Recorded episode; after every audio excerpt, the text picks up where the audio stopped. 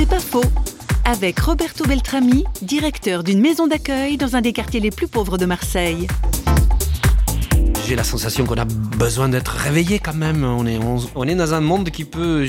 Dieu demain peut nous accuser de non-assistance à une société en danger. La première des choses, c'est de lutter contre l'ignorance. L'ignorance qui fait qu'on a peur de l'autre parce qu'on sait rien. Du moment où on commence à connaître, c'est beaucoup plus facile et on peut se rendre compte qu'on partage pas mal de valeurs qu'on a nos différences aussi, mais justement ce sont nos différences qui vont nous enrichir et qu'on peut tranquillement travailler ensemble, vivre ensemble, partager ensemble.